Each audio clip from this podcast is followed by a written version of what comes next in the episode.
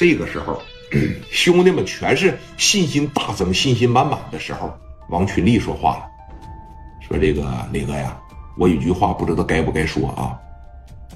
咱们呢还得是做好万全的准备。咋的呢？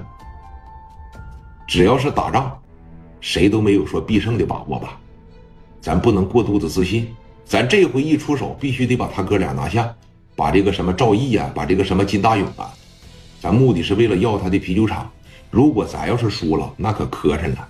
你想想，下这么大赌注，基本上是把咱的全部身价全压上了。他们也是把自个儿全部的身价压上了，人家能不给自个儿留条后路吗？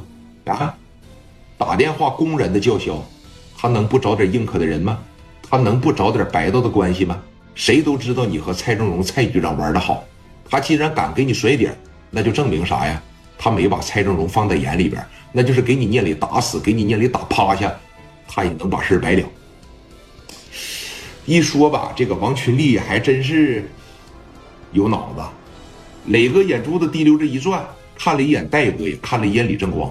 加代和李正光说了：“我觉得这哥们说的对啊，以不变应万变，那绝对不行。你坐以待毙不行，咱们还得想一个万全之策。如果真要打不过他的情况下，咱得给自个儿留个退路啊。”你的意思是，咱也找点阿 Sir 呗？咱不找阿 Sir，今天晚上他也肯定不会找阿 Sir。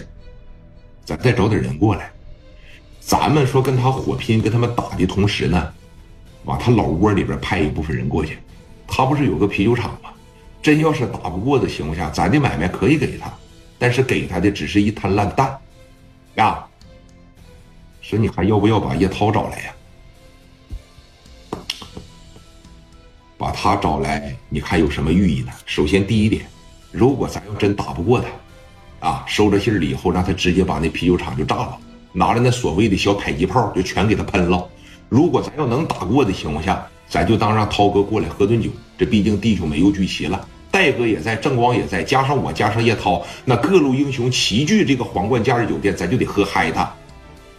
你觉得怎么样？让他过来帮帮咱们。如果要是说打不过，就端他老窝，你等他回来的时候，给他来个突然袭击。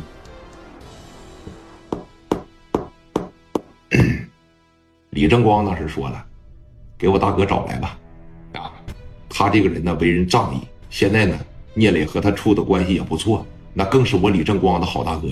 你这么的啊，聂磊，我给我涛哥打个电话，你就不用管了，行吗？我保证啊，他们的出现只有惊喜，没有意外。”